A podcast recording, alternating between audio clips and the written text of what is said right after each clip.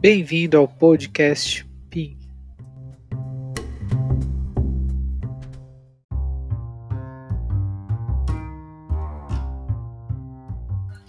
Nesse podcast, trataremos do tema inteligência competitiva em tempos de crise, conquistar e manter clientes no Brasil e em Portugal.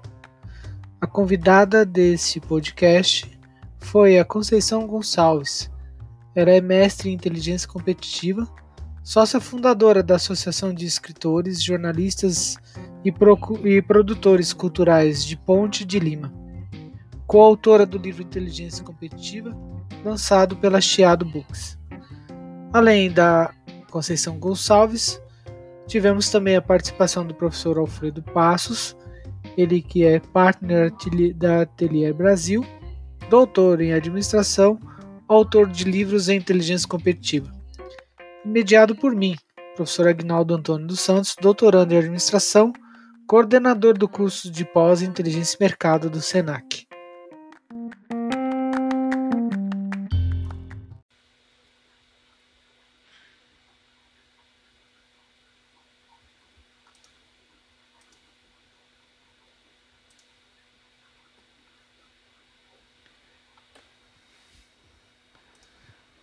Olá, tudo bem?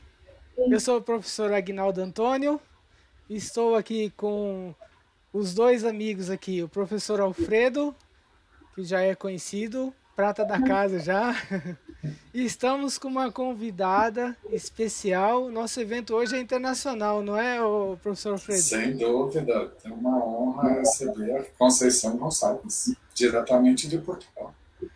Bem-vinda, Conceição.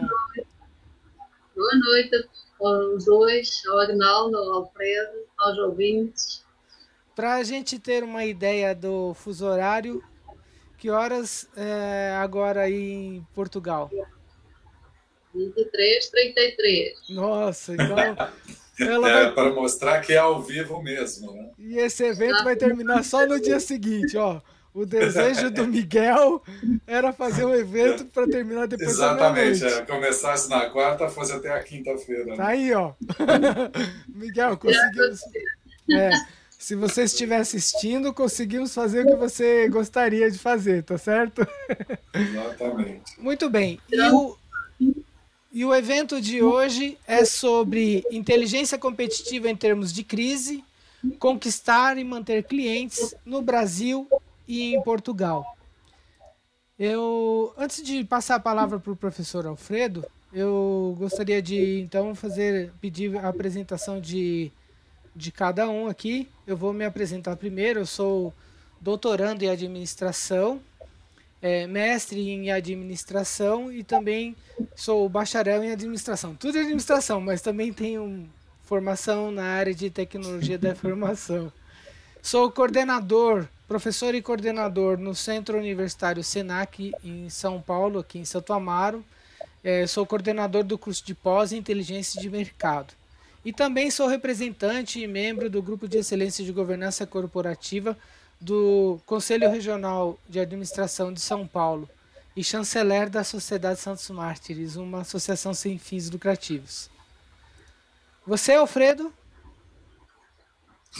Muito bom. Então, boa noite a todos e todas. Né? Eu sou Alfredo Passos, eu sou especialista em inteligência competitiva, tenho uma atuação em empresas né, anteriores aí do Grupo São Gorbão e da EDS, e hoje eu trabalho de uma forma autônoma. Eu escrevi alguns livros que foram objeto aí das minhas dissertações de mestrado e tese de doutorado. Muito bem. E você, Conceição? Bom, eu uh, sou, uh, trabalho a nível da administração pública, essencialmente, tem sido o meu percurso essencial. Tenho formação na área de, uh, base de saúde, e sou licenciada em Eletricidade Humana. Depois, com os meus desvios profissionais e os desafios que foram, se foram colocando, eu fiz mestrado em Inteligência Competitiva. Mais tarde, que terminei ainda este ano, fiz uma especialização em inteligência estratégica para organizações inovadoras e tenho, como sou viciada em formação, vou sempre uh, procurando uh, outras competências e habilidades que me ajudem a, a agarrar os desafios da, da minha carreira profissional, que de vez em quando sai num caminho reto e, tem, apresenta-se desafiante e eu tento sempre responder porque tenho sempre aquele sentido, quanto mais aprendo, menos sei, então quero sempre saber mais e cada vez sei menos. Tem nesse sentido. Muito bem. E para a gente ter uma ideia da sua distância é, de Lisboa, quanto tempo você está da cidade de Lisboa, da capital? Cerca de quatro horas. Para o norte, né? Exatamente. Eu e... vivo no norte de Portugal, no Minho.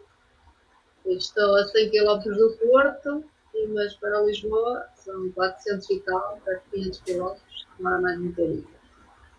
Ela me disse ontem que ela está mais perto da Galícia, né? Do que propriamente do Porto, inclusive, né? Muito perto da fronteira de, aqui com a Espanha. Muito bem. É mais Muito bem. É, antes de passar a palavra para você, Alfredo, eu vou aqui só comentar aqui o que eu sempre faço, né?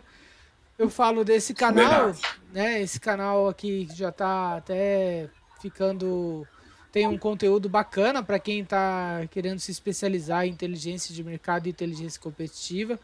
Tem uma parte que é voltada para negócios, para gestão, para a parte de inteligência competitiva efetivamente. E tem uma outra parte que é voltada para tecnologia da informação. Inclusive, no, é, uma live recente foi feita com os outros dois professores, o Luiz Fernando Pacheco e o Hilton Fernandes foi sobre o uso do R para análise de dados. E, enfim, então a gente tem aí. Tamo, estamos tentando caminhar com duas vertentes aí, Alfredo. E acho que. É, que negócios e tecnologia. Para quem se interessa, né, tá ficando muito bom, né? Além do desse canal aqui, nós temos também o Instagram e o Facebook e o post, podcast PIN. Hoje eu estou fazendo aqui uma coisa diferente, viu, Alfredo? eu estou gravando e vou Ótimo. retransmitir para o podcast PIN. Então amanhã essa live também já vai estar disponível direto lá no podcast PIN, no Spotify. Maravilha. Tá bom? Muito bem. É, agora é sua vez, Alfredo. Agora é com você. Tá. Então, é, eu queria só é, colocar para todo mundo, né? Então, pessoal, que a ideia que hoje é que a gente faça uma conversa, é, principalmente mostrando é, o panorama de profissionais de inteligência de mercado, inteligência competitiva em Portugal, e eu é, Aguinaldo fazemos alguns comentários sobre o que vem acontecendo no Brasil. Então, a nossa ideia é justamente ter esse parâmetro para que vocês possam ver o que é um mercado internacional e o que é o mercado no Brasil. Antes da apresentação propriamente dita, é, eu acho que a gente pode começar com a concessão falando a respeito do livro que ela escreveu chamado Inteligência Competitiva, como é que saiu essa ideia, como é que ela desenvolveu, né, como é que acabou chegando a ter uma obra publicada já nessa área. E aproveitando que vamos passar a palavra para ela, vamos aproveitar e dar uma boa noite aqui, ó, para Márcia, que ah, já está acompanhando aí, e para Alzira também. Boa noite também, Alzira. Vamos lá. Só boa noite aos ouvintes. Esperávamos ter uh, responder às vossas expectativas. Eu vou-vos mostrar o livro que saiu. Uh, que eu escrevi com um colega meu depois de fazermos o nosso mestrado em Portugal. Uh, e nós, uh, sendo que a inteligência competitiva em Portugal é uma área emergente da, do conhecimento e ainda pouco divulgada, e uh, nós fizemos parte de, do primeiro mestrado em Portugal e das primeiras pessoas com formação na área. E, Hoje sabemos que a inteligência competitiva pode melhorar em muito o posicionamento e a capacidade competitiva das organizações, que potencia a sua tomada, a tomada de decisão de, de quem está nos comandos na liderança das instituições. e a sua prática pode assegurar a permanência do mercado globalizado e trata-se de um processo que é imprescindível para hoje cada, cada vez mais para uh, trabalhar o excesso de informação uh, que está todo, todos os dias sempre a acontecer e é preciso encurtar, uh, trabalhá-la e encurtar, tirar o resumo para tomarmos, encurtarmos o tempo de decisão. E a inteligência competitiva então achamos que é uma forma de integrar nas organizações profissionais para ajudarem a desenvolver estratégias mais acertadas, que vão encontrar os objetivos da, da organização e integrá-la no, nos seus planeamentos estratégicos para conseguir colocar-nos as empresas e a organização já à frente, um passo à frente na concorrência, como costumamos dizer, e é quando percebemos os, eh, os sinais de mudança e conseguimos adaptar-nos à realidade fica mais fácil. E foi uh, nesse sentido de percebermos uh, a importância da, da área e como podíamos ajudar uh, pessoas e empresas ou organizações a estarem no mercado à frente da, da concorrência, com, percebendo a envolvente que nos rodeia e mercado onde estamos a atuar. E uh, também conseguimos entender que não havia uma, em, pelo menos em português foi muito difícil de encontrar, um, um suporte documental prático uh, e nós quisemos criar esse suporte para dar apoio aos profissionais de, de inteligência competitiva e que apresentassem uh, tipo uma linha, uma linha condutora para dirigir, para melhor dirigir os, as tomadas de decisão, o acesso, uh, o acesso mais fácil à, à, informação, tendo algumas bases de referência. E foi nesse sentido que surgiu o livro um guia prático para a atuação dos profissionais da inteligência artificial.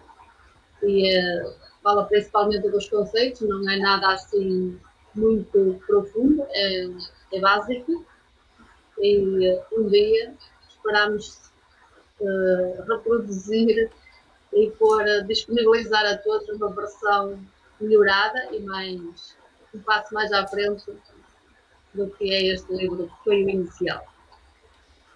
Muito bom. Um outro ponto que você comentou é que você fez um mestrado agora, um curso de especialização na Espanha, né? Então, eu queria que você comentasse um pouco como que você sente a diferença entre a visão portuguesa e a visão que você teve a partir dos profissionais lá da Espanha. A relação essencial é a diferença que há na, como atividade, que em Portugal não existe essa atividade, não é reconhecida a atividade de profissionais de inteligência competitiva ainda, e é um papel que eu e o meu colega Coelho temos estado a, nestes últimos anos a fazer, é andar pelo país a divulgar e, o que é a inteligência competitiva e para que serve, como é que podemos ajudar os outros e as organizações. Enquanto que em Espanha, aquilo que eu percebi, apesar de o grupo não era espanhol, o grupo era internacional, eu diria que a maioria seria da América Latina. E os meus colegas exercem inteligência competitiva como profissão, são profissionais da, da área. E então, eu acho que temos um caminho ainda enorme para desbravar em Portugal. Não é que não se exerça, exerce, mas não é com, com essa definição. E há países, mesmo aqui ao lado, que já estão mais à frente e uh, assumiram, assumiram essa, essa prática e estão aí na frente a ajudar os outros. E quando você certamente foi fazer a pesquisa para o livro, né, você encontra os profissionais de inteligência competitiva em que estrutura? eles estão ligados a marketing, eles estão ligados à comunicação. Que papel organizacional eles estão? Eu acho que se encontram em várias áreas. E uh, a nível de Portugal, eu diria que Portugal, não tendo, não reconhecendo a IC como uma atividade profissional. A nível governamental, eu acho que se nota muito uh, o interesse do governo em uh, procurar uma cooperação entre pessoas e organizações públicas e empresas para se diferenciarem uh, como, pela qualidade, pela pela vantagem, por colocá-la-se mais à frente, com, criando tipo um cluster de conhecimento. E então acho que ela está espalhada com diversas atividades, diversos profissionais de várias áreas, não tem uma área específica, porque Portugal consegue, o governo acho que faz bem esse trabalho, consegue identificar dois exemplos de boas práticas do, dos parceiros e, eh, e faz questão de participar com, nas, nas decisões, eh, eu diria mesmo, principalmente a nível da Europa, nas, decisões mais estratégicas para conseguir mantermos Portugal à frente e puxar as nossas empresas para estarem à frente. E o governo também faz questão de, desta fase pandémica de estar ao lado das empresas e de incentivá-las e de ajudá-las economicamente para elas uh, se manterem ativas e, uh, e, se reformarem e manterem uh, os empregos. Por isso, acho que estamos no bom caminho. E você sente que tem algum setor que chama mais atenção? É, tecnologia, de repente, alguma outra alguma outra, algum outro setor chamar mais atenção? Seja enviado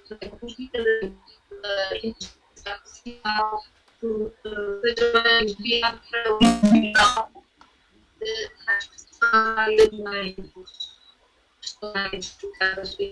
está a ir estamos a procurar para os nossos alunos atuais uma para preparar melhor para, para pessoas que estarão, estarão mais, a, mais a força do trabalho, para as tecnologias, para tudo que é digital, para, para a robótica e andando por, esse, por essas áreas. São as, é, a aposta anda por aí.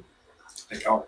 É, tem uma palavra que para nós é varejo e Portugal é retalho, né? Então é muito interessante essas questões da, da língua, né? Que obviamente é a língua portuguesa, mas existem diferenças, né? Então eu queria que você comentasse um pouco a respeito de como é que você está vendo, né? Nesse momento aí o, o retalho e o que, é que eles estão fazendo, o que te chama atenção. É o varejo em, em brasileiro, que é o, va certo? o varejo em português do Brasil, isso. em Portugal, o retalho. Está, uh, há uma cooperação de, de empresas e organizações e governo para se diferenciarem na, na atuação, até na parte de, de promoverem uh, aquilo que foi identificado e que tem sido identificado como necessidades de, da população e, uh, e no futuro mais próximo e como responder. E então tem, uh, nesta fase conseguimos perceber empresas que se conseguiram distinguir e que estão, uh, já têm algum grau de maturidade e de liderança e se apresentaram mais à frente e souberam responder mesmo em quantidade e em, e em num curto espaço de tempo, colocando-se à frente e apresentando soluções já a poder ser usadas pela, pelas pessoas. É, como nós estamos falando de uma atividade né, que leva à tomada de decisão, que apoia a tomada de decisão, acredito que vale a pena comentar também é, os tempos diferentes que nós tivemos com as empresas, quer em Portugal, quer no Brasil. Né? No Brasil, nós demoramos um pouco na pandemia para chegar em lockdown e outras situações. Portugal foi mais cedo isso. Né? Então, como que você viu a repercussão para as empresas se as empresas, de uma certa forma, já estão mais adaptadas ou como é que você está vendo hoje em dia os negócios? Uh, tivemos duas visões. Há pessoas que consideraram que o governo foi muito. atuou com antecedência e outras não, não sentem tanto isso. Mas uh, a nível empresarial, aquelas empresas que sentiram que já estava alguma coisa a acontecer e que já estava, e que era preciso perceber o que é que estava a acontecer no, no ambiente, no entorno, e interpretar essa informação e começar a, a mudar e a traçar novas estratégias, a planear o que é que pode acontecer e, e prepararem os seus profissionais para estarem, para atuarem conforme aquilo que estava para vir, porque no início não se percebia muito bem o que é que ia acontecer. Uh, aí conseguirmos distinguir as empresas que conseguiram interpretar com a antecipação e que muitas procuraram, eh, não conseguiram por elas próprias, mas conseguiram entender e perceber que precisavam de procurar ajuda e procuraram outros profissionais de outras áreas que pediram ajuda e conseguiram sair da frente e tive, estão com muito bons resultados. Eu ouvi pessoas, com pessoas que estiveram nessa situação enquanto outras não conseguiram, viram que era uma crise, quando perceberam a crise, começaram a fechar e não conseguiram reagir. Por isso, aqui notamos a maturidade e a liderança das pessoas que estão à frente das empresas e organizações e como sei, temos, as duas situações. Só não consigo identificar em porcentagem, mas temos muitos bons exemplos. E agora, como é que você está vendo? Já existe um pouco mais de, aparentemente, funcionamento? Como que você vê um pouco os negócios? Tem-se trabalhado muito para conseguir que as empresas não tenham a sua atividade, para que se reinventem, reorganizem, não tenham os empregos, porque nem, não, não está a acontecer de todo em todas Algumas estão a conseguir reinventar-se. Eu falei com alguns clientes que eu acho que até eles estavam surpresos porque conseguiram uh, o horizonte deles conseguiram ultrapassar e conseguiram ter rendimentos muito superiores àqueles que tinham, tinham vindo a ter até, até à data. Eu acho que a maior surpresa até era para eles próprios porque conseguiram reinventar, sair na frente e estavam. Mas uh, há outras que precisam de ajuda, precisam de mais profissionais de si para, para saírem do buraco, porque se sentem mesmo a ficar uh, sufocados e não Sim. conseguem reagir. Sim. Aqui no Brasil, não... desculpa. Está está a dizer que havia, há algumas áreas que não estão a conseguir uh, interpretar e solucionar as, as suas situações de, de crise. Aqui no Brasil agora um dos pontos que temos aí de polêmica é a questão de continuar em home office ou não. Então, essa é uma polêmica que acontece por aí. Existem empresas que estão decidindo ficar em home office? Como é que você está sentindo é, aí as empresas? Aproveitando a questão do Alfredo, eu gostaria até de saber um pouco mais sobre a, o que foi decidido em termos de, dos despejos da, dos aluguéis das empresas aí também, porque era uma decisão a ser tomada entre ontem e hoje. Hum. Uh a inflação. Peraí, não esqueci. Home office. Uh, home office é aquilo que eu acho que nos vai esperar no próximo, num futuro muito próximo, o equilíbrio entre a vida pessoal e profissional, e isso vai, eu acho que para mim vai mudar completamente o paradigma que estamos habituados. E uh, a começar pela educação, porque as escolas não acredito que vão continuar a ter aquele sistema antigo de, de que os pais tinham os filhos na escola o dia todo e depois ainda iam para as atividades e os pais colocavam os filhos na escola logo de manhã e iam buscá-los só ao final do dia e quase só lhes davam de jantar e, e pouco mais, para mim isso acabou. E uh, sendo que os horários de, dos filhos se encurtam e que os pais precisam de um novo horário para dar alguma atenção aos filhos e estarem com eles e acompanhá-los no, no, estudo e vão, fazer, vão ter que fazer parte do estudo. Espero que a partir de agora algo muito diferente a nível do trabalho, porque temos que conjugar todas as situações. E nem, nem toda a gente está preparada, isso mexe com, muita, com muitas coisas, mexe a nível financeiro também na, com as famílias, porque as famílias também não estão preparadas nem para ter menos rendimentos e menos tecnologia em casa, passa a, ver, a ter que haver um, um computador para cada elemento da família e que esteja a trabalhar e que esteja em idade escolar. Já não chega só um, é preciso mais, porque depois tem que se entender também no tal home office como é que cada um consegue trabalhar ou estudar em simultâneo sem perturbar o outro, mas uh, acho que está aí e só temos que nos adaptar porque já não há como voltar atrás. E uh, essencialmente é esse equilíbrio que tem que surgir de horários, que as pessoas vão ter que respeitar mais. Uh, as organizações passar a respeitar os seus colaboradores como pessoas e a aceitar que não podem ter um horário de trabalho 7 a 8 horas e um trabalhador completamente disponível e começar a preparar outros profissionais, ou todos os profissionais, aproveitando a, o melhor de cada um para, em ausência de, uns, substituir aqueles que, que estão também falta e uh, sempre conseguir manter a produtividade. Isso aí acho que é inegável e não tarda muito, está aí instalado, é só uma questão de mindset está a demorar um bocadinho, mas não, para mim ainda é este ano.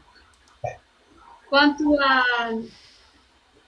aos despejos a nível de quer de empresas, mesmo quer de, de pessoas singulares, o Estado português criou uh, linhas de apoio, onde as pessoas podem uh, ficar sem, uh, sem pagar, digamos assim, durante algum tempo, ter um período de carência, e através do Estado conseguir linhas de crédito, de crédito para financiar esta, estas falhas, diminuições de rendimentos e voltar até voltar ao normal.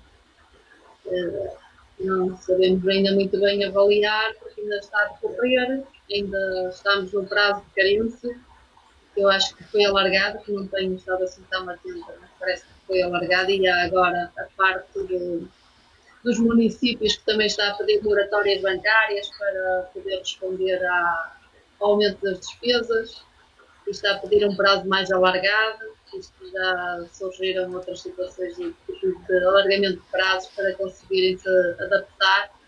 E precisamos de mais algum tempo para ver como vai ocorrer e ocorrer. Quer falar do comentário? É, a Alzira Pinto, que está participando aqui conosco, ela disse, ó, vai ser muito difícil encontrar esse equilíbrio. Você Sim. concorda? Uh, concordo, só que as pessoas vão mesmo ter que encontrar esse equilíbrio, porque não vai haver outra solução. E quando não há outra solução, as pessoas reajustam-se. E eu sei que hoje não é, é diferente de, de, há uns anos atrás, porque não é. Hoje as mulheres não ficam em casa a cuidar dos filhos, a levar os filhos à escola e não têm o tempo todo disponível. Hoje as mulheres trabalham como trabalham os homens, até porque há famílias que hoje há muitas famílias, pelo menos em Portugal, que mulheres com filhos, onde não existe sequer a figura do, do homem, e uh, vão ter que, isto vai ter que, vai acontecer, por isso vai ter, toda a gente vai ter que escolher pessoas, organizações, empresas, e, e, vamos ter que um novo tipo de, de reajuste profissional, educacional e pessoal. E a, a vida vai entrar. E você, Alfredo, o que acha? É, eu, eu, vejo que vai ser difícil também, um pouco complicado para a gente em termos de Brasil, porque nós temos cinco regiões, né? Então, uma coisa é falar de norte e nordeste, outra coisa é falar do centro-oeste, outra coisa é falar do sul-sudeste. Então, as realidades são muito diferentes. Então, isso faz com que esse ponto né, leve muita gente para o trabalho presencial, né? Porque a gente também é um país que vive muito é, voltado aos serviços, né? Tem muitos trabalhadores nesse setor. Então, isso faz com que grande parte desses trabalhadores tem que ter uma atuação presencial, né? Olha quem já está participando conosco. Aliás, Miguel Noronha Feio é português, né? Olha então, aí o que ele escreveu. De... Ah, então, tá vendo? Agora ele está ouvindo uma legítima, né? Pessoa com a língua portuguesa absolutamente em dia. Conceição, eu não sei se você conhece o professor Miguel, mas ele fez uma live conosco há 15 dias atrás e foi show, maravilhoso. E agora ele virou nosso fã de carteirinha, então a gente está aqui. Olha só. Boa noite, Miguel. Muito bem, muito bem. Mas eu vivo no Brasil ou em Portugal? Ele vive aqui no Brasil. É. É, e ele é professor da, da Escola Superior de Propaganda e Marketing também. É. Muito bem. Olha aqui o comentário dele, Alfredo. 70% do nosso PIB é serviços. Sim. Então, ou seja, é extremamente representativo, né? Extremamente representativo o que acontece com relação a, a, essa área, a esse setor. Né? Então, isso faz com que efetivamente a gente tenha é, que ter uma preocupação maior e, claro, um pouco mais de dificuldade para as pessoas se adaptarem. Né? Então, vejo que é, não só as regiões, mas como o próprio trabalho. Né? Isso. Olha quem mais está aqui. Ó. Boa noite, professor Elton. Muito obrigado pela presença. Exatamente. E olha só, o Miguel tá provocando a Conceição. Que também sabe falar em português. Mas ele manda. Mas ele, Boa noite. Boa noite, Miguel. Mas ele mandou, prazer em conhecê-la. Prazer conhecê-lo também. O, o Miguel. Algumas. Sim. Pode falar, por favor. Será um prazer conhecer o Miguel e partilhar alguns conhecimentos. Que aprender com ele. Sim. Ele, ele complementou o, o, a sua fala, o Alfredo, dizendo mão de obra intensiva, quer dizer, né, em cima daqueles 70% do nosso serviço. Né? É. Eu, eu até aqui no Brasil, Conceição, ainda tem uma baseado nessa nessa é, fala do Alfredo, eu, eu tenho, uma, tenho uns setores, uns serviços específicos que é difícil da gente largar, a, tirar a pessoa do posto de trabalho e automatizar. Por exemplo, um frentista, um cobrador, que é que a gente chama de cobrador, é aquele, aquela pessoa que fica em um ônibus e ele, e ele recebe o dinheiro ou recebe o. fica ali para esperar o dinheiro de quem vem pagar com o dinheiro efetivamente ali no, no, na catraca do, do, dentro do ônibus. Nós ainda temos muito isso, sabe? E aí. Isso tem... já não existe cá. É, eu sei. Exatamente, eu sei. E, e, aqui ainda tem porque a, a qualificação das, no geral, a qualificação de uma pessoa como essa é de uma escolaridade é, ainda de ensino fundamental aqui no Brasil.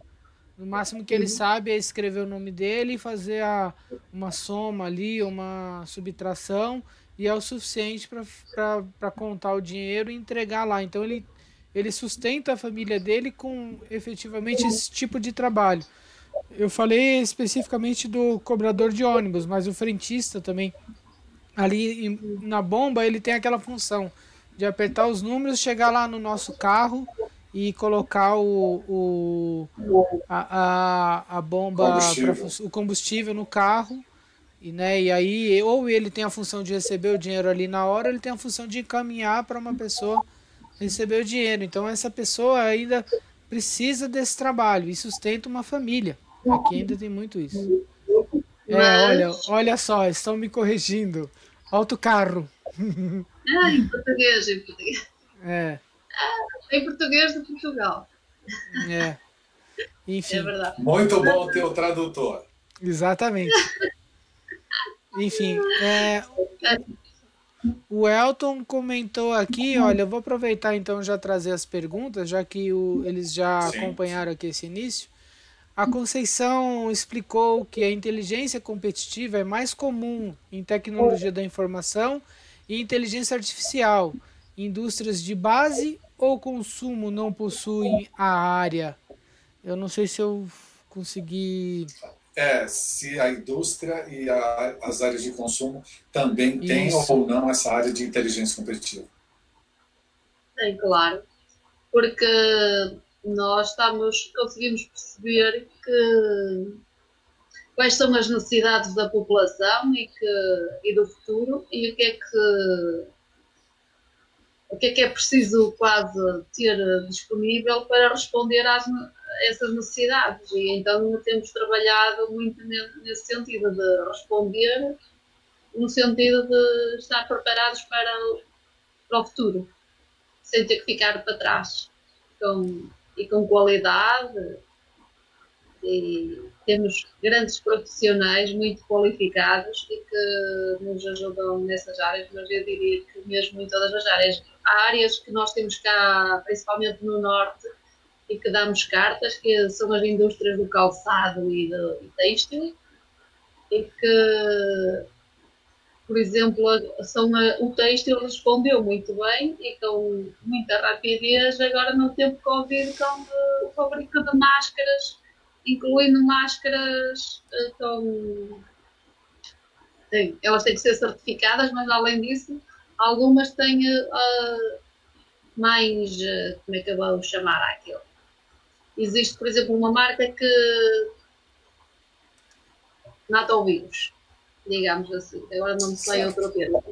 Elas, são, elas têm uma tecnologia incorporada e enquanto e dá para usar até ao máximo de 50 vezes, tem que garanta que 99% nos protege do vírus e que mata até o vírus.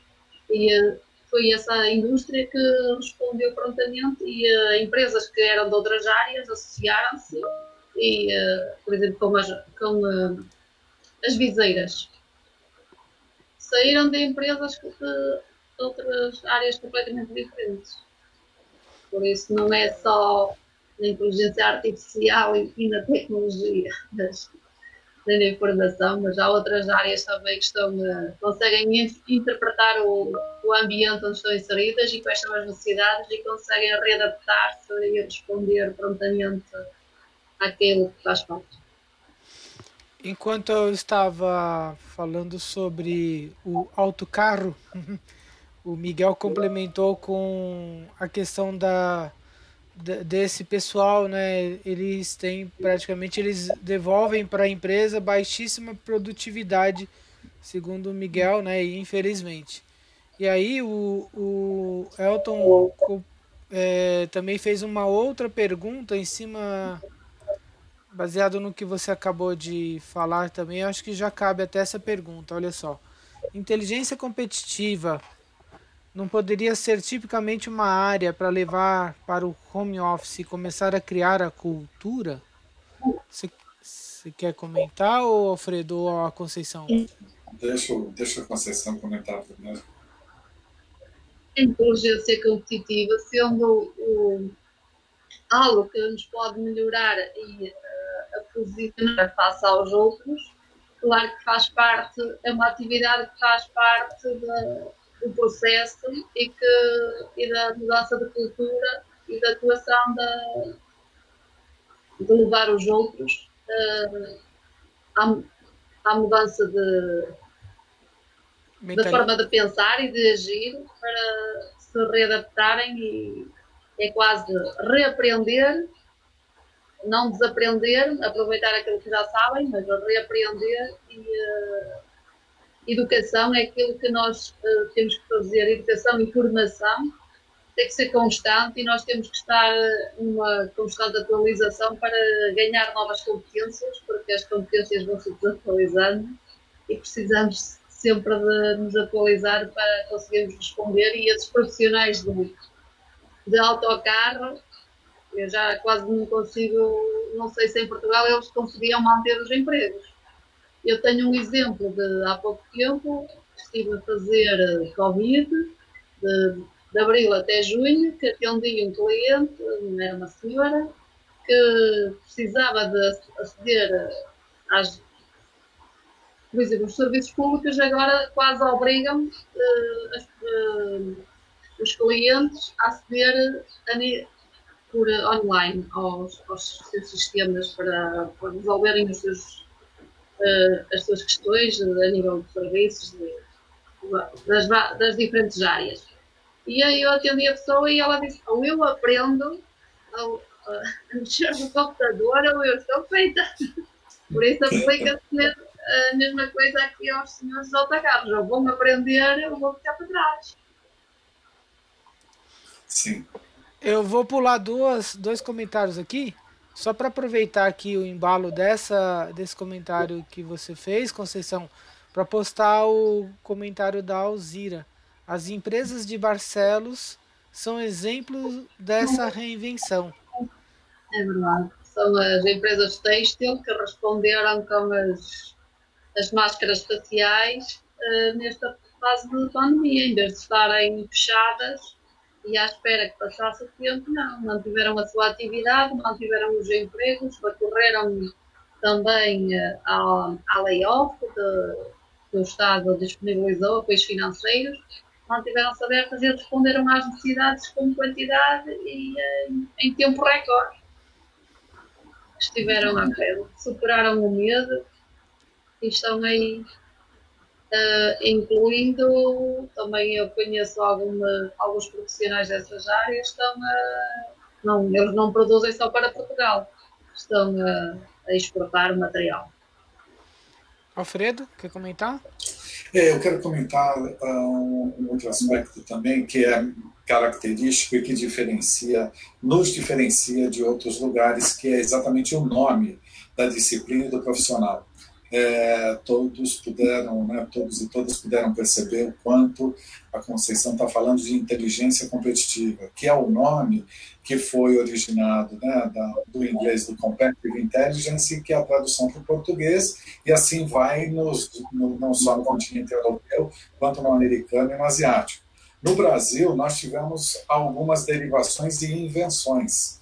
Então, nós temos inteligência competitiva, nós temos inteligência de mercado, nós temos inteligência comercial, nós temos inteligência de vendas, inteligência aplicada aos negócios, inteligência estratégica, ou seja, né, várias inteligências que, na verdade, querem dizer quase que a mesma coisa, porém, isso acaba. É, se traduzindo também um pouco numa confusão que a gente está vendo agora no mercado, e que é isso que eu queria comentar e ouvir a opinião da Conceição, que é a seguinte, muitos desses profissionais, ou muitas dessas empresas agora, estão querendo que o profissional de inteligência tenha mais do que conhecimentos, mas que saiba aplicar conhecimentos de ciência, de dados e de programação.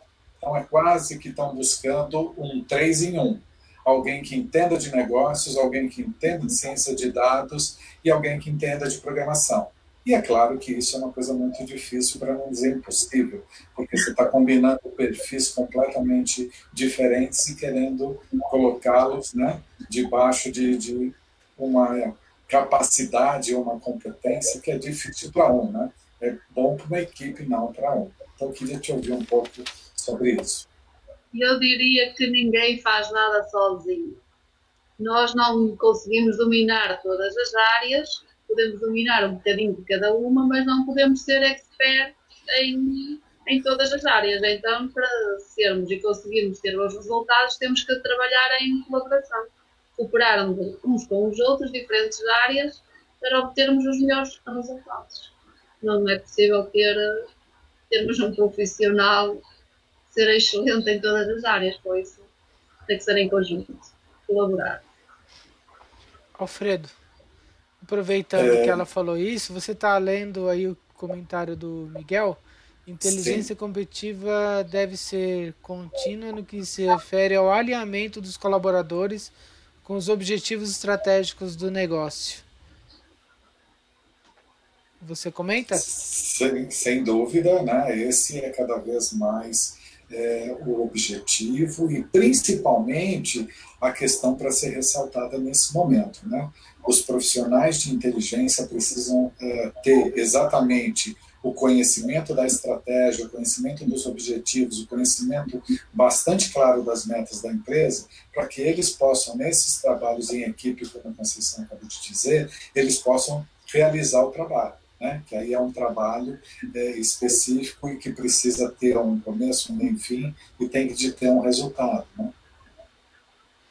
Eu Você... posso acrescentar Por favor. que quem está na, nos comandos, nas lideranças de, das equipas e das organizações, das empresas, precisa de estar constantemente a comunicar aos seus elementos de, das diferentes equipas, mas ter uma comunicação assertiva e direcionada e uh, pedir uh, feedbacks constantes para manter os, conseguir manter os colaboradores alinhados rumo uh, aos objetivos que, que são traçados e que se espera alcançar.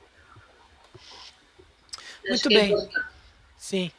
Eu só gostaria de resgatar um ponto aqui que eu quase deixei para trás, mas eu estava tentando ver qual seria o melhor momento o Elton fez aquele comentário sobre a questão do, do, do home office e começar a criar cultura. Em seguida, ele postou aqui um, um elemento aqui, né? É uma frase, né? Uma startup lançou no país. Estou usando uma para correr.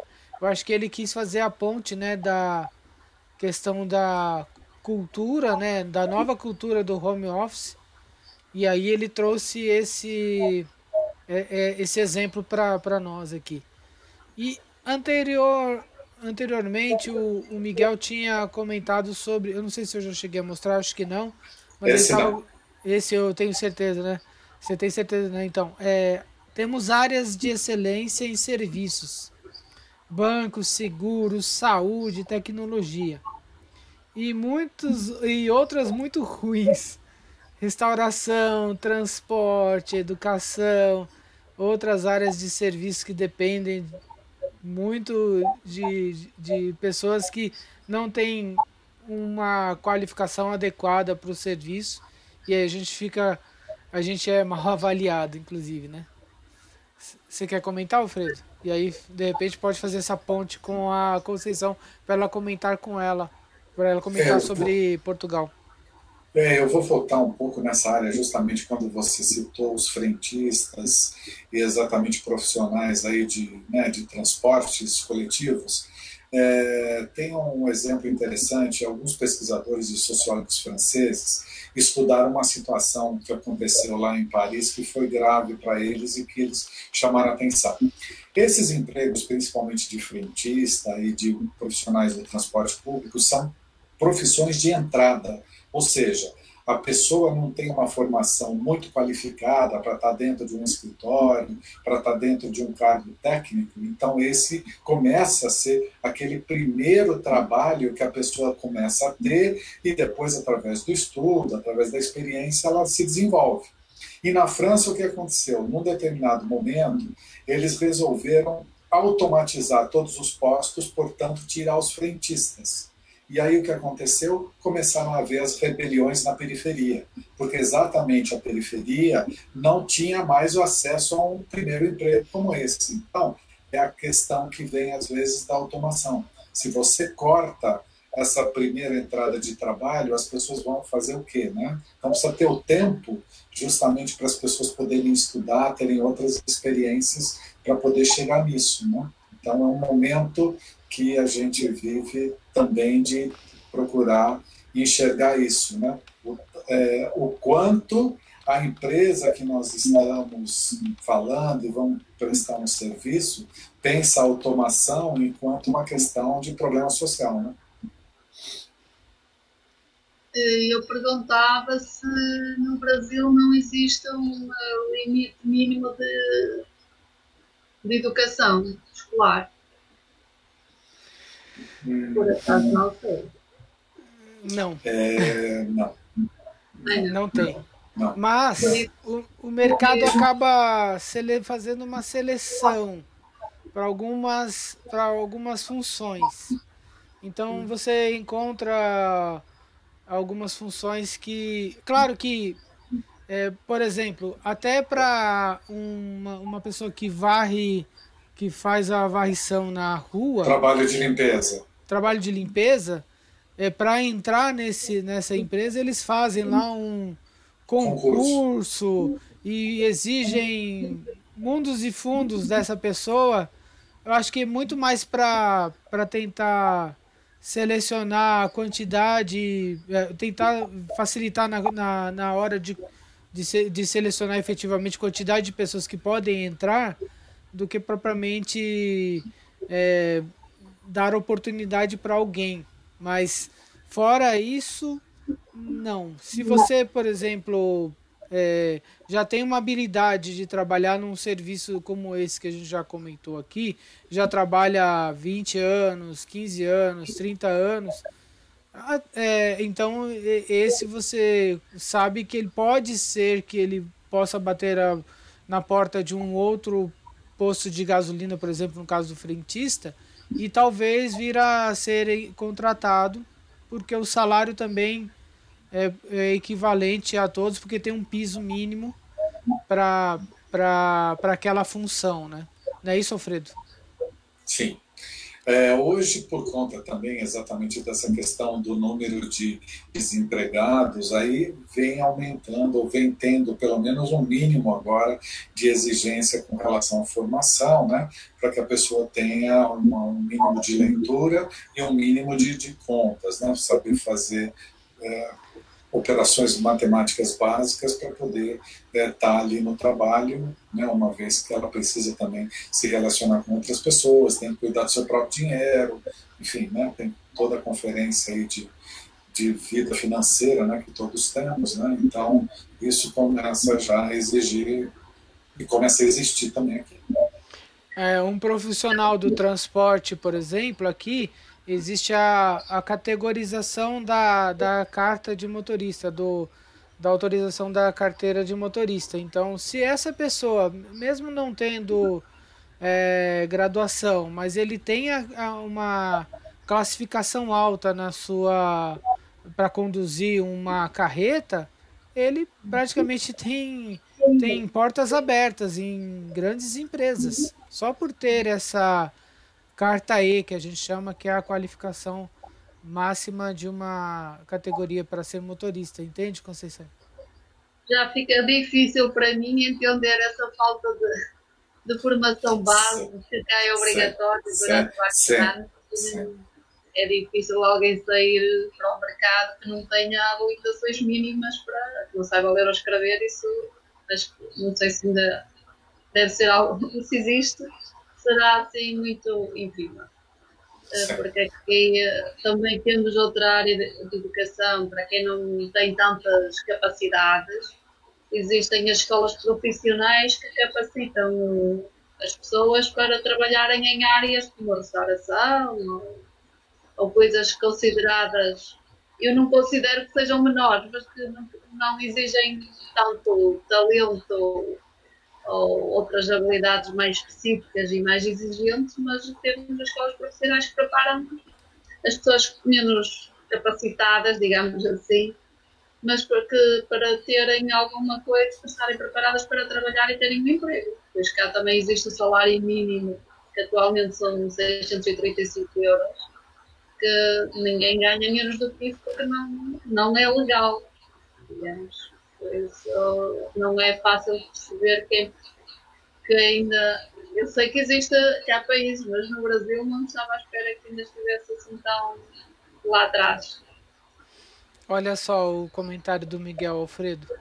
Não podemos ser um país onde os nossos talentos humanos sejam cobradores, frentistas, ensacadores de supermercados, cobradores em pedágios.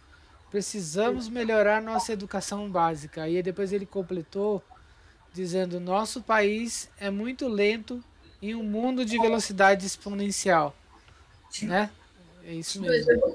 o Brasil, eu acho que o Brasil está muito à frente noutras áreas e que é quase difícil de entender como tem ainda este atraso, digamos, tão importante, porque as pessoas quando estão uh, capacitadas, que têm educação conhecimento, também conseguem reagir de outra forma e estão mais preparadas para, quando acontece alguma coisa, sabem ou conseguem resolver as suas situações ou responder ou se não, se não for de uma forma é da outra. Precisamos de capacitar as pessoas para não as ter tão dependentes. Pessoas capacitadas, educadas, com mais conhecimento, são mais autónomas e conseguem encontrar soluções mais rapidamente, são mais criativas, conseguem inovar. Isso mesmo. Eu vou aproveitar, o Alfredo, permita aqui. É, eu vou voltar naquele, naquela, naquele comentário do Elton. Ele esclareceu aqui no, no chat sobre uma startup lançou no país é, uma, uma roupa que, olha aqui, ó, é, da máscara com tecido especial que mata 99% dos vírus. E, e, e, aí, no caso, é, é, lançou também a camiseta antivírus, né, no caso para correr, com camisa e máscara. E eles fizeram um desenvolvimento em conjunto com a Malbe. E aí é, é, é, a gente precisa só depois constatar, mas é, é, foi dado aqui o caminho do, do Elton em cima dessa disso que a Conceição está falando, né? Que de certa forma a gente tem algum algumas áreas, né, que do nada, né? A gente.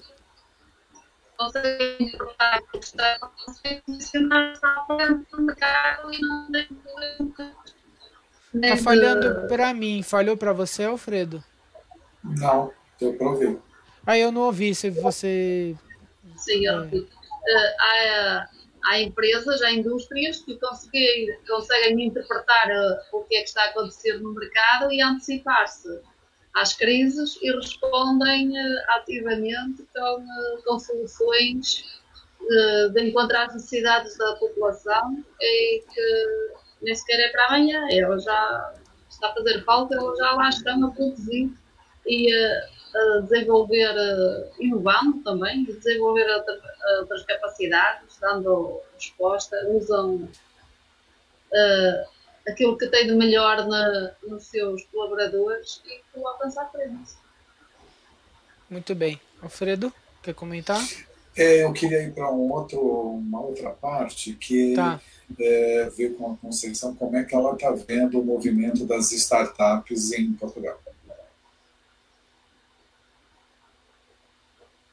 Ouviu? Será? Ouvi startup não é, não é uma coisa que eu acompanho assim tanto. Mas acho que é onde também uh, acontecem algumas inovações e que depois são transportadas para, para o mercado global e muitas vezes até uh, lançadas para o exterior e uh, conseguem com produtos inovadores posicionarem-se no mercado e uh, faltam-me aqui alguns termos e indo de, para irem de encontro às necessidades, digamos. É, aqui na, nós estamos vivendo um momento né, onde, principalmente no mercado financeiro, nós Isso. estamos tendo muitas iniciativas, né, pra, porque justamente muitas muitos novos empresários têm pensado em ver como pode facilitar a vida econômica né, e vida financeira das pessoas. Né? Então, é o caso, vamos dizer, muito mais do banco digital, realmente, como você estava comentando, de não precisar ir a, a um local físico, né?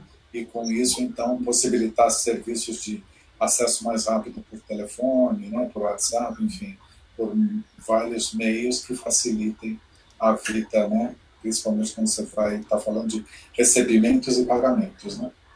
E aqui no Brasil também tem uma associação que é conhecida e que ela desde 2011 ela fomenta muito as startups, que é a AB Startups, Associação Brasileira de Startups. E ela fomenta não só eventos também, é, alguns eventos específicos para algumas áreas, mas ela no geral ela tem conseguido agregar né, as, a, a, os centros de desenvolvimento que existem no, no país, né? Também tem ajudado.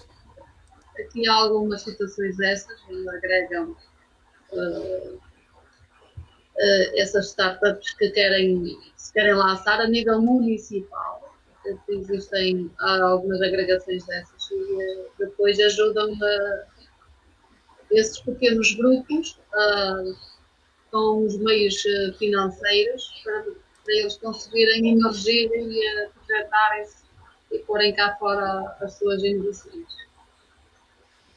Mas Muito não bem. é. Muito bem, Alfredo. É, tem uma outra parte aqui da sua apresentação. Você pode uh, Sim, continuar agora? Eu, eu ia te pedir para você fazer a gentileza de colocar, porque aí eu quero uh, já entrar num outro tema com Conceição, que é justamente a questão do perfil profissional, né, e o que é que pode acabar ocorrendo e o caminho que a gente tem com relação às eh, pessoas, é, né? As habilidades. É assim mesmo eu falhei, acho que eu falhei. Peraí só um minuto então, Alfredo. Vamos voltar aqui. E... É, eu vou, vou iniciando só para dar o contexto, que é assim, uh, uma empresa, que é uma empresa de consultoria internacional, que é a McKinsey, tem feito todas as semanas, né, tem feito pesquisas e tem apresentado toda semana resultados né, a respeito de vários temas relacionados a negócios e a pandemia. E hoje, agora há pouco, eles é, acabaram de, de apresentar é, uma pesquisa que mostra, a partir de vários é, executivos de grandes empresas, é, o que é que eles estão considerando implementar de mudança em resposta à Covid-19, né, à pandemia.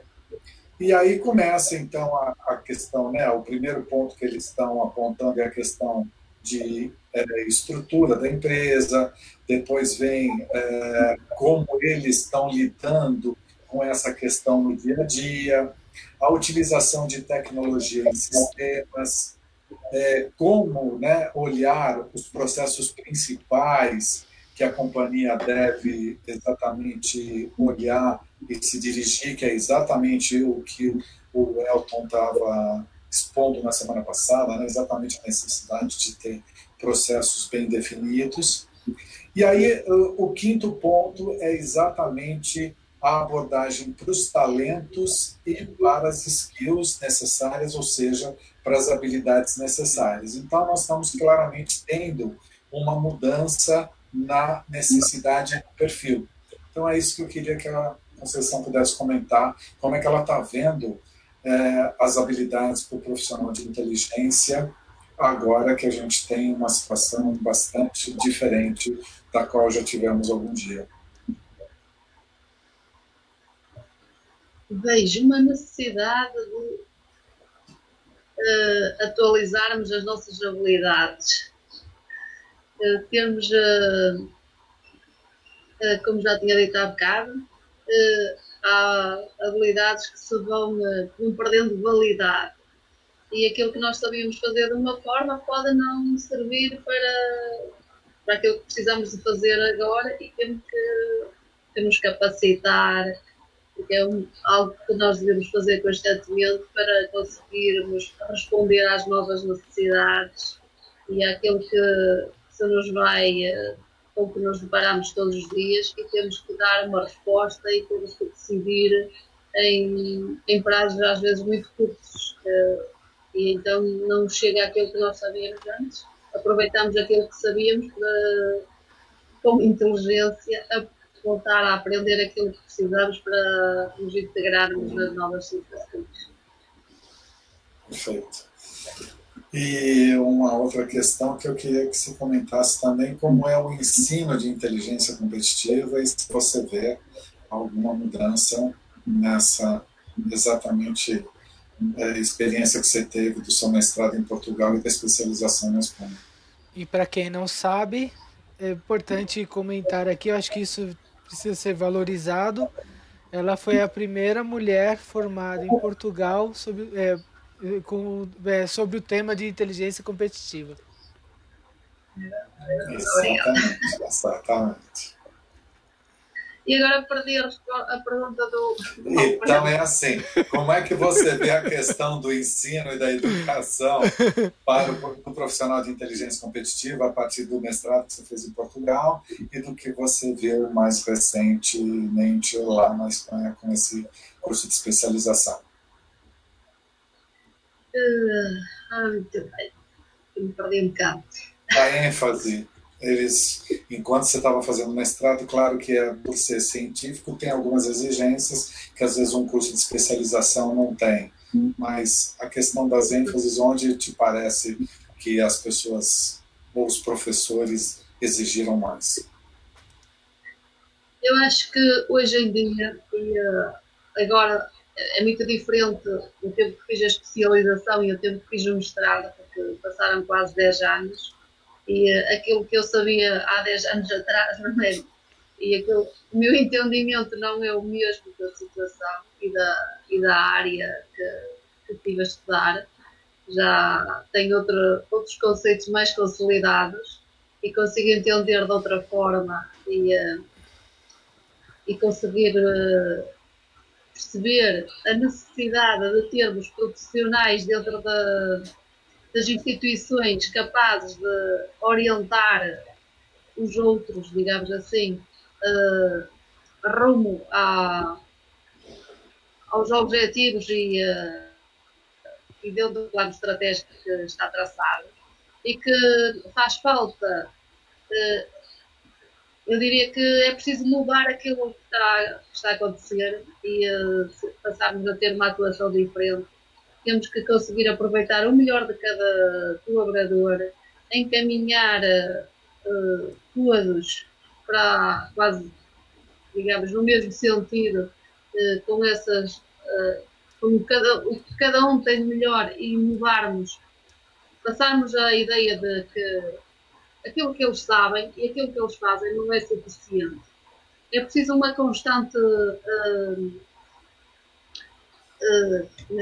atualização e que é preciso estar constantemente a formar as pessoas, os colaboradores, para eles estarem aptos a, e adaptarem-se a todas as exigências que vão surgindo, como esta que está a acontecer este ano, que é um ano excelente e que vem, vem mostrar que é preciso, a formação tem que ser contínua, não pode ser, não pode estagnar, não pode ser assim, eu licenciei-me há 20 anos e ok, estou preparada para trabalhar até o resto da minha vida, isso não é, isso não é possível, porque as coisas estão sempre, sempre a evoluir e então as, as empresas e as organizações têm que ter essa visão de ter, de ter e de fornecer a todos os teus colaboradores e mesmo incentivá-los, eles também não podem ficar à espera que seja a empresa ou a organização a dar-lhes tudo. Eles também têm que ter autonomia e perceber eu preciso, isto está a mudar, agora é assim, eu tenho que ir buscar,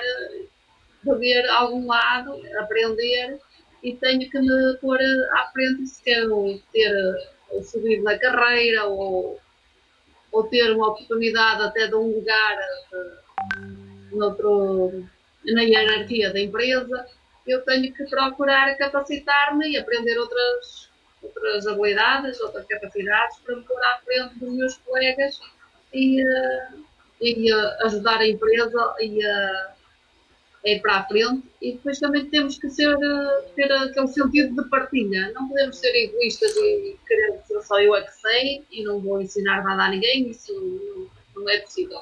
Nós temos que partilhar conhecimento, incentivar uns aos outros, rumar, para rumarmos e ramarmos todos no mesmo sentido, no mesmo, no mesmo barco, no mesmo sentido. Não pode ser uns para trás e outros para a frente. Por isso eu dizia que o essencial é que a cooperação e que mesmo quem está no topo também não é suficiente aquilo que, sabe. São pessoas que também precisam de saber que têm que continuar a aprender e que precisam de se capacitar com outras habilidades tanto para como líderes, como para eles próprios, para levar a organização, como para continuar a, a encaminhar os colaboradores no sentido que eles querem e que, naqueles objetivos que eles têm traçados para chegar a algum lado. Consegui ser mais ou menos clara. Sim, sim, sim, bastante. Temos que trabalhar em conjunto, digamos. Não é possível trabalhar sozinho, não é possível ser egoísta, temos que disseminar conhecimento, informação e uma formação constante e atualizada para chegarmos a algum lado. Só assim é que nós conseguimos viver neste mundo global. Muito bem. Eu só eu vou aproveitar o, mais um comentário aqui do professor Miguel. É preciso entender que inteligência competitiva é fundamental para o processo de tomada de decisão. Muito bom, né? E aí, porque analisa, posso? Por porque, favor.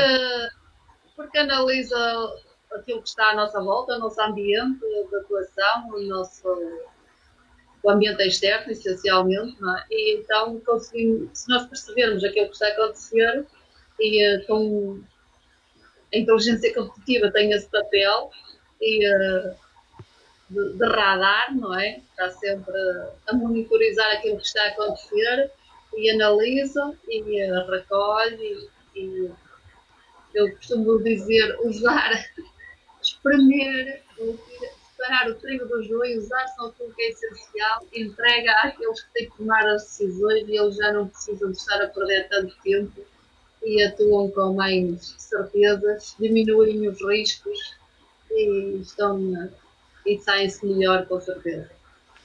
Muito bem. Vem mais um comentário dele aqui, ó. Somente como o empoderamento dos eu acho que somente com o empoderamento dos colaboradores é que permitirá a agilidade das empresas em se adaptar e resolver seus problemas. E estamos a falar de problemas cada vez mais complexos. E o Miguel ele... Posso?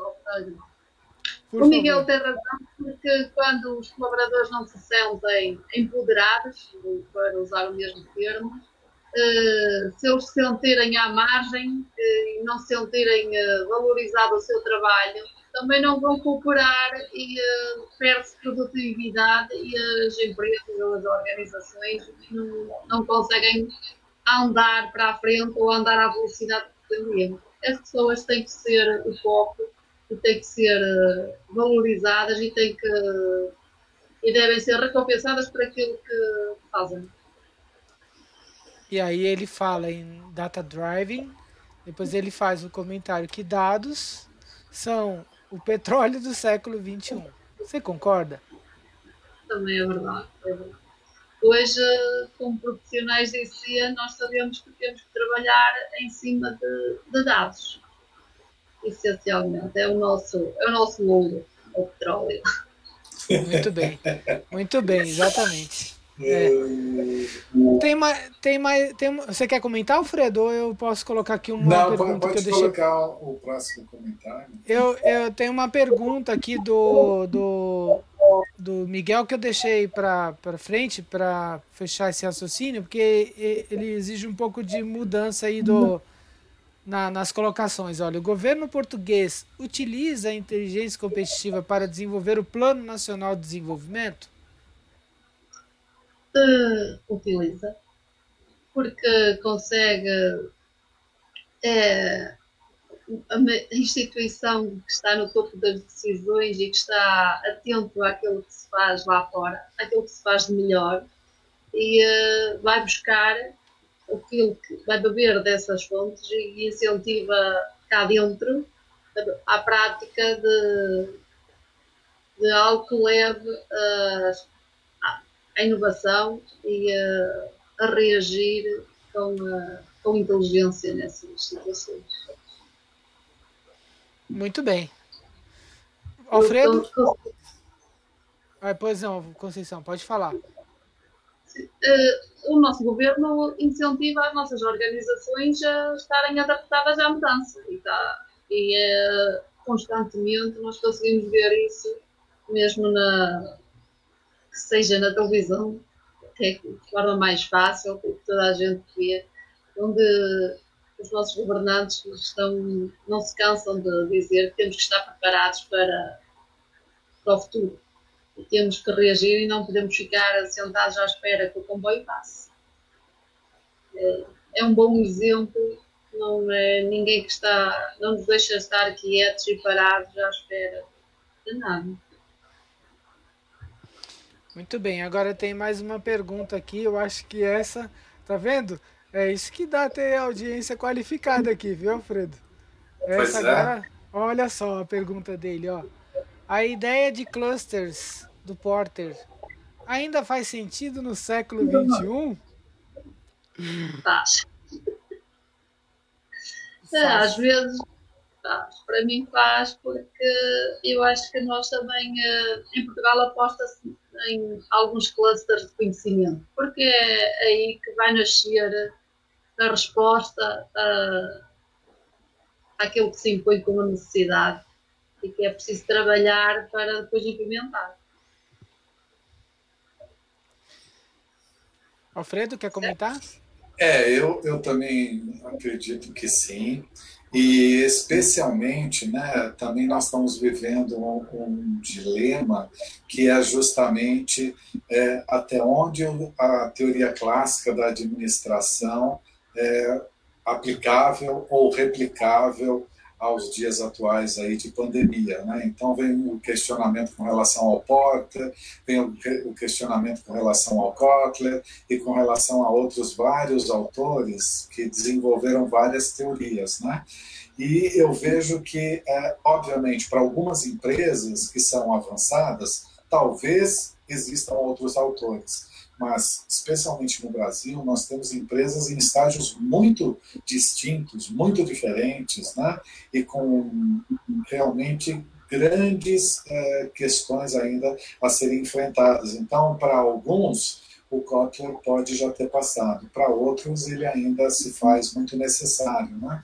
Então, acho que é esse hoje um outro momento que a gente está vivendo, de justamente ver até onde essas teorias clássicas serão aplicáveis. Né? Muito bem. É, o El... Pois não, Conceição, pode falar.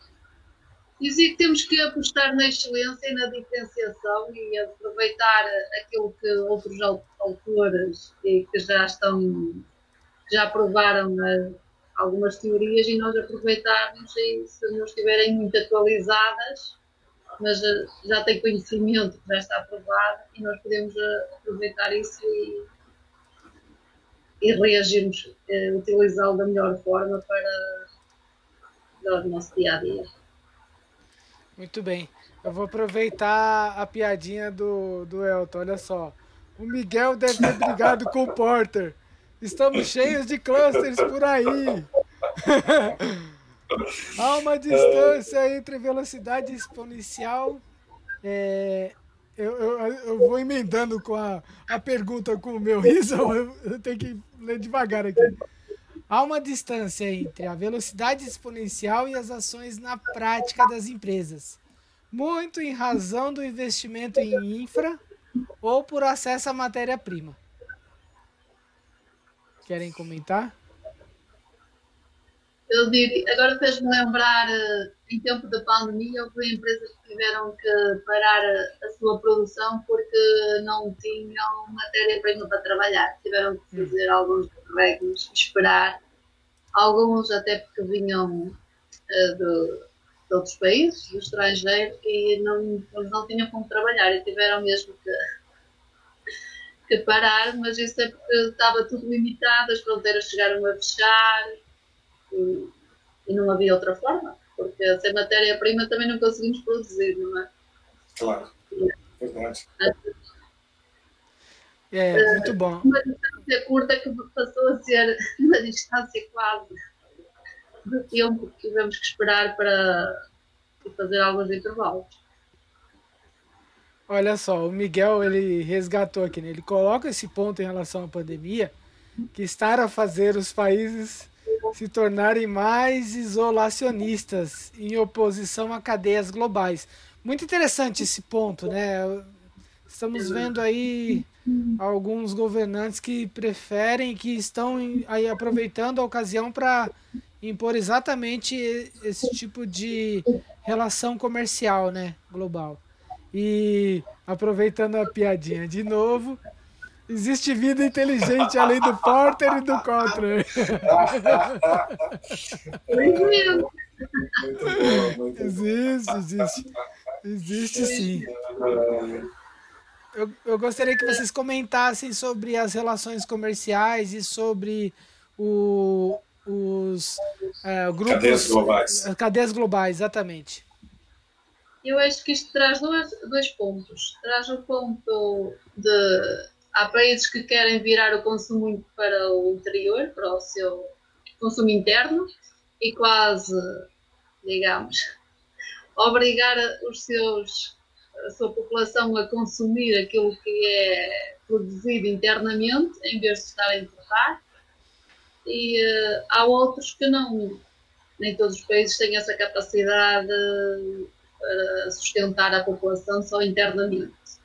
Por isso há aqui dois pontos assim um bocadinho, não é, depende do país, porque nem todos os países são iguais, nem todos têm as mesmas capacidades, nem todos produzem para, só para consumo que consigam uh, sustentar a sua própria população.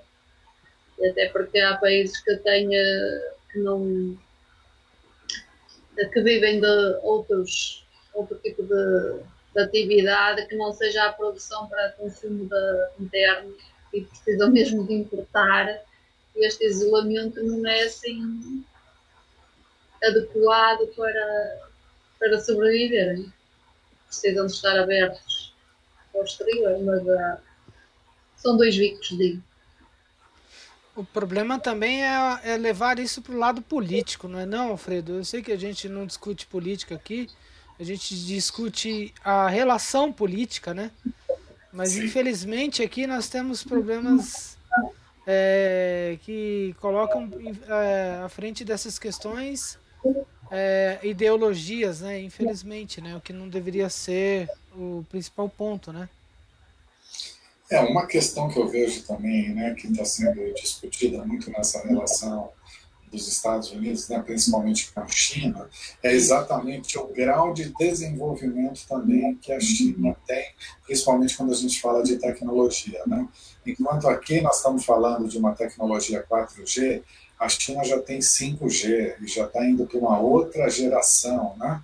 Então, essa diferença é que acaba sendo crucial, né? Porque de repente a gente fica claramente sempre atrás e evidentemente muito mais dependente é, de uma tecnologia cada vez mais inovadora, e principalmente porque a gente está usando cada vez mais tecnologia. Né? Então, é, justamente a gente está usando mais dados, está usando mais voz, então, portanto, precisa de redes, né, de internet é, cada vez mais capazes para sustentar né, todo esse consumo em termos de volume de dados e informações. Né?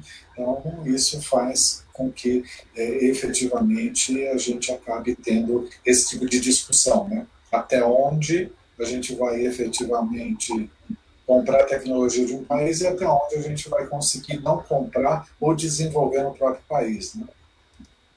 Exatamente. E ah, quer comentar, Conceição? Eu acho que isto nos traz e nos mostra o quanto somos interdependentes uns dos outros.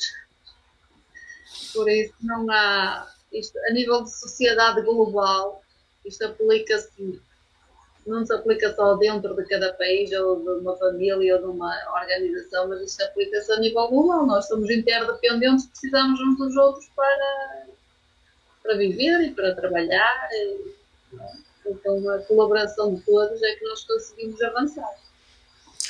E também tem um aspecto interessante de comentar, que nós, né, tanto eu quanto Conceição, estamos numa associação que é a SCIP.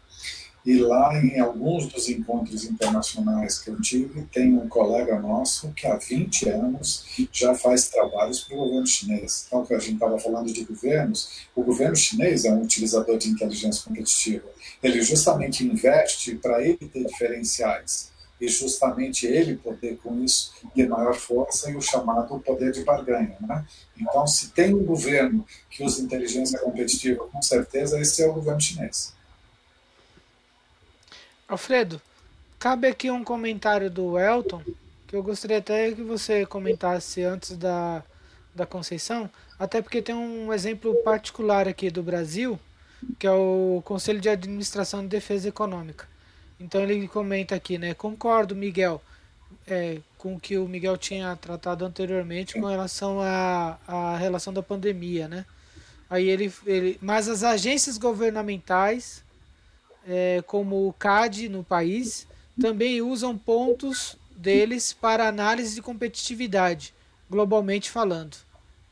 Sim, é verdade. A gente tem uma agência, né, nesse caso o órgão que é o CAD, que é bastante representativo, bastante importante, faz um trabalho muito bom com relação exatamente a esse alinhamento da competição, né? não deixar que nesse momento, principalmente, que uma empresa compra outra, tem fusões, tem aquisições, que o mercado não fique só favorecendo um dos lados, né, mas que tenha um pouco mais de equilíbrio, né, exatamente para não virar um monopólio. Né ou um duopólio ou coisas assim, né? Então, para que exista um pouco mais de opção para consumidores e para o consumo de produtos e serviços, né? Eu diria que é por isso que existem as entidades que regulam a concorrência a nível governamental, sendo que, e buscando isto atrás, isto são tudo questões políticas e económicas. Nós não estamos a falar da, da política, mas isto engloba tudo política e economia, porque lá está interdependência de umas das outras. Aqui, por exemplo, Conceição, é, é, foi domingo ou esse final de semana saiu a notícia da, da aquisição de um grupo de, de universidades é, é adquirindo uma outra grande concorrente também. É, um grupo americano está sendo adquirido por um grupo brasileiro. E aí passa por essa análise desse conselho para aprovação ou não. Já houve uma tentativa de uma de outras duas concorrentes é, serem é, uma adquirir a outra e não passou, inclusive no, no pelo CAD, porque havia uma concentração enorme no, no, no mercado de educação especificamente. Eram duas gigantes praticamente. Elas, elas inclusive são, né, estão entre as maiores hoje. Mas elas estavam no ranking entre segunda e terceira na, na época, inclusive. Isso passa pelo CAD, como outras aquisições aqui passam pelo CAD. E, e o CAD, ora, aprova por questões globais, como o Elton está comentando aqui, por exemplo, a aquisição, embora tenha sido por outro fator, mas o argumento do CAD da compra da, da Sadia pela Perdigão foi muito mais pelo posicionamento global, a compra da, da DataSul e da, da, eh, da DataSul pela, pelo grupo TOTUS, que na época era Microsiga, ou já tinha sido recentemente mudado o nome, era em função da, da possível entrada da gigante do setor que é a SAP. Então, é, então em alguns casos até chega a ser aprovada a aquisição por causa de uma condição global, mas no geral, olhando para o mercado interno, o, a negociação é barrada. No caso de educação é impossível que se há uma concentração muito grande, ou há alguns elementos de impedimento, ou efetivamente não deixa o negócio ser é, é, concretizado. E o Elton comentou, aliás, desculpe, o, é, o Miguel comentou aqui, concordo, interdependência é o conceito, mas ao mesmo tempo é, os organismos multilaterais estão sendo imobilizados. É uma, um bom comentário, né, Conceição? Você concorda? E há, sempre, Elton... há sempre essa tentativa de imobilizar o outro. É. Mas hoje eu acho que esta pandemia traz-nos outras crises. E nós podemos ver isso como uh, conseguir ver o outro não como alguém uh, oposto a nós, mas alguém que pode juntar-se, aliar-se a nós e trabalharmos em conjunto. Porque uh, aqui uh, o nível organizacional também se transpõe para o nível humano, pessoal e humano, e é preciso humanizar mais e termos uma, uma visão diferente daquilo que, que queremos, mas que queremos do, em relação ao global, e então não podemos estar a impor e a bloquear outros, a não ser que sejam prejudiciais para o todo. Para, só podemos bloquear partes que sejam desinteressantes ou prejudiciais. Agora, se forem positivas e se trouxerem algo de bom e que, e que ajude no, no todo, é isso que nós temos que fazer, é aceitar e uh, juntar, e partilhar e tirar o que é de melhor aí. Muito bem. Alfredo, quer comentar ou eu posso ir para frente? Vamos para frente para a gente já caminhar para o bloco final, né? Função Isso mesmo. E aí, eu só então aproveitando aqui o comentário do Elton, na Europa tem uma agência que faz isso para o bloco, seguindo as mesmas regras. E o, é, e o Miguel resgatou o papel, né, principalmente das grandes, né, da OMC, da ONU, da OMS, né. E também o, ele não deixou de citar aqui a saída do, da Gran, é, do Reino Unido é, é, da, da União Europeia, né, o Brexit. Então, acho que isso foi. Vai só porque quer e quando lhe apetece. Exatamente. Tudo, tudo, passa por uma regulação interna uh, internacional, europeia, depende da, do tamanho da, de, de quem está envolvido de quem está envolvido há regras para que se impõem e que é preciso cumprir e aceitar para estar no mercado. Muito bem. Então, antes de. Olha só, já, já estamos aqui. Ô, ô Miguel, você não ouviu o início? Mas eu fiz uma piadinha aqui no início, Miguel, dizendo assim que nós conseguimos aqui fazer um evento, fazer girar a, passar da meia-noite. Que horas, que horas são aí, ô, ô Conceição? Uma hora e três minutos. já vai perder o sono aí, tá vendo? Já, já, é, outro Dia, já é outro dia há mais de uma hora. Já é tá quinta-feira. Tá vendo, Miguel? Conseguimos fazer um evento aqui virar meia-noite. Mas enfim, então eu, eu gostaria de. Conceição, você poderia comentar a próxima etapa, o que vem pela frente aí em termos de inteligência competitiva, já aproveitando esse evento internacional Brasil, Portugal? Eu não posso deixar essa pro, pro Alfredo, tem que deixar isso para você. Posso abrir, Alfredo?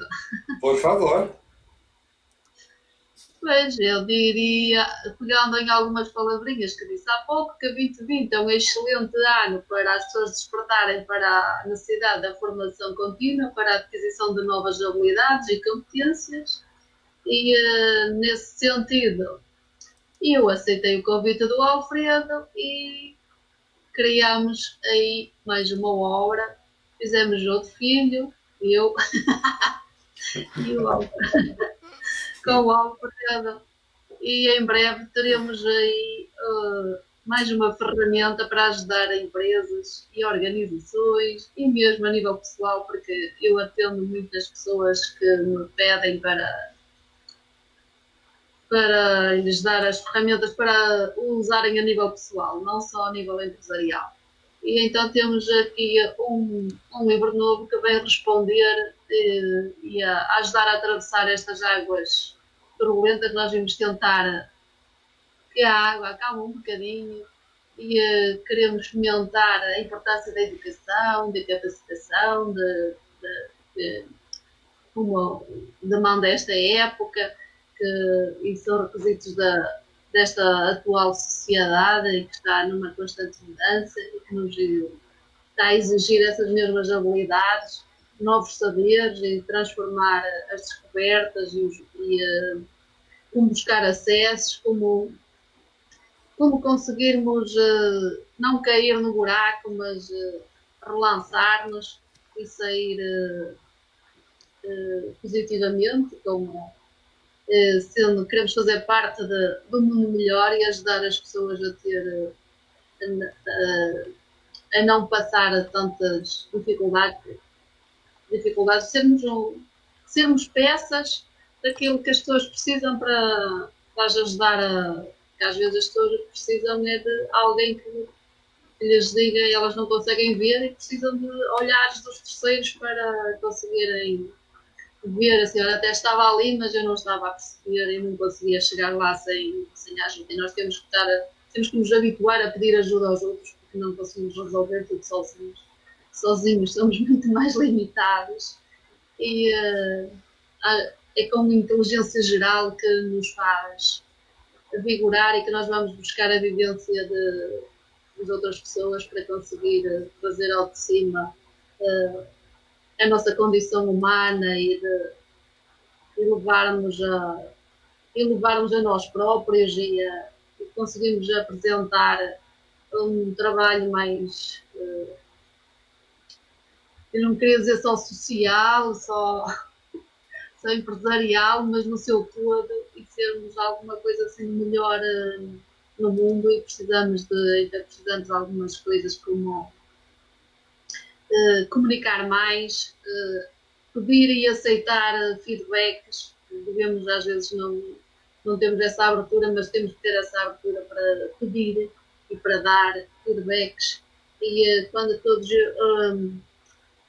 conseguimos exercer a responsabilidade e a, e a cidadania e não ter, temos que tomar consciência e vamos relevar isto tudo para uma mudança de pensamento e compreensão do todo e que estamos cá todos para o mesmo, afinal somos todos iguais e todos precisamos uns dos outros e nós temos aí uh, acho que temos alguma coisa assim interessante para que depois vamos trabalhar uh, nela e uh, nessa partilha de, com os outros para divulgar e ajudar a sairmos desta na frente. Muito bem.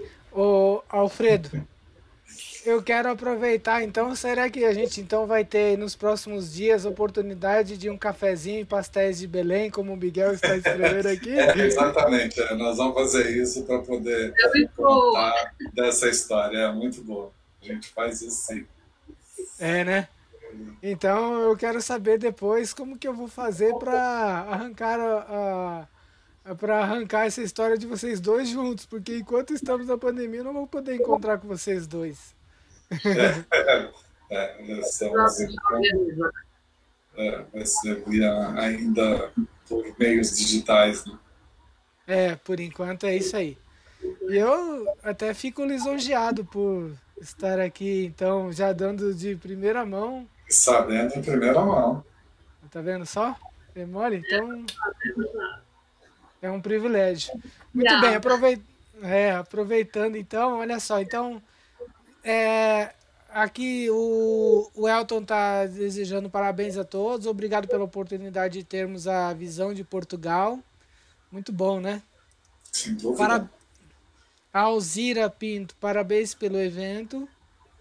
Muito obrigado. Ao Helder, ao Miguel, todos. Eu acho que a Alzira é de Portugal. Isso, acho que sim, com certeza. Acho que ela até por isso que ela comentou alguma coisa aqui é, no início. E o Miguel também, né? Parabéns, esse intercâmbio é fundamental também. Alfredo. Pois não, Conceição, por favor. Estava a dizer que o Miguel tem razão, intercâmbio. É Isso. É uma palavra que define bem aquilo que nós precisamos fazer. Alfredo, gostaria Bom, de é... te pedir as palavras finais, as considerações finais. Sim. Sim. É, eu quero dizer né, a todos e todas que eu fico muito honrado e tenho muita gratidão pela Conceição ter aceito o convite para que a gente pudesse compartilhar é, uma obra, um livro, um texto juntos, porque isso é não só um momento, como ela mesmo já disse, empresarial, mas é um momento muito humano, um momento muito social e, acima de tudo, um momento de aprendizado. Então, essa troca de ideias, essa troca de experiência é absolutamente é, fundamental para que a gente possa evoluir. Então, eu fico muito grato e muito agradecido pela oportunidade que ela também me deu. Olha só, Conceição, a Alzira disse que sim, que ela é de Portugal, mas não minhota. ela não é minha. Mas vive no Minho. Muito bem. Ela é professora de geografia, acho eu, se não estou enganada. Por isso, está na área da educação, terá outros desafios também aí pela frente e que tem que conviver agora e saber como reagir nesta, nesta fase. Começa o ano letivo em Portugal começou esta semana, então tem que começar até amanhã, talvez. E que é um desafio para os professores e para os agrupamentos de escola eh, como lidar agora com a nova situação. Obrigada, Alzira, obrigada a todos os ouvintes, obrigada ao Alfredo pelo convite, obrigada ao, ao Agnaldo pela moderação, excelente. Gostei muito de conversar com Muito bem. Obrigado. E a todos que todos aqui que participaram, todos e todas, né, que participaram aqui. Quero agradecer mais uma vez aí o carinho, a participação. Já falaram os nomes aqui, o nome de todos que estão aqui e que vão assistir depois. Isso que é interessante, eu vou fazer um comentário final. Essa gravação aqui, ela acaba depois ela acaba ganhando uma é, ela tem uma audiência, uma outra proporção, exatamente. Então acho que é muito interessante para a gente esse, esse outro relacionamento, esse outro aprendizado que a gente tem aqui, né, Alfredo? Então está à disposição no mesmo link. O pessoal pode assistir aqui essa gravação depois com calma. E agora também na versão podcast. Então essa mesma, essa mesma, esse mesmo áudio vocês vão acompanhar pelo podcast PIN. É, é, Conceição, muito obrigado também por ter aceito o convite. Muito obrigado. É, agradecer também por essa. É, por ter aceito pela inconveniência do horário, né? Que, que você acabou aceitando aí, né? Já mais de uma da manhã aí, uma e treze já efetivamente, né? Então, muito obrigado a todos e até e até a próxima, então, pessoal. Agora fica o nosso beijo e abraço. Até mais, hein? Valeu. Até mais. Tchau, tchau. Tchau, tchau.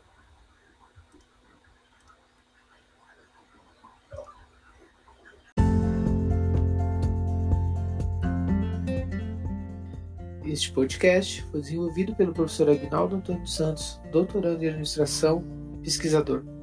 O podcast PIN é publicado semanalmente neste canal.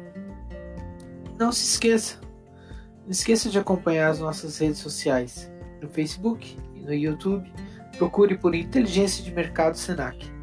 Um abraço e até a próxima.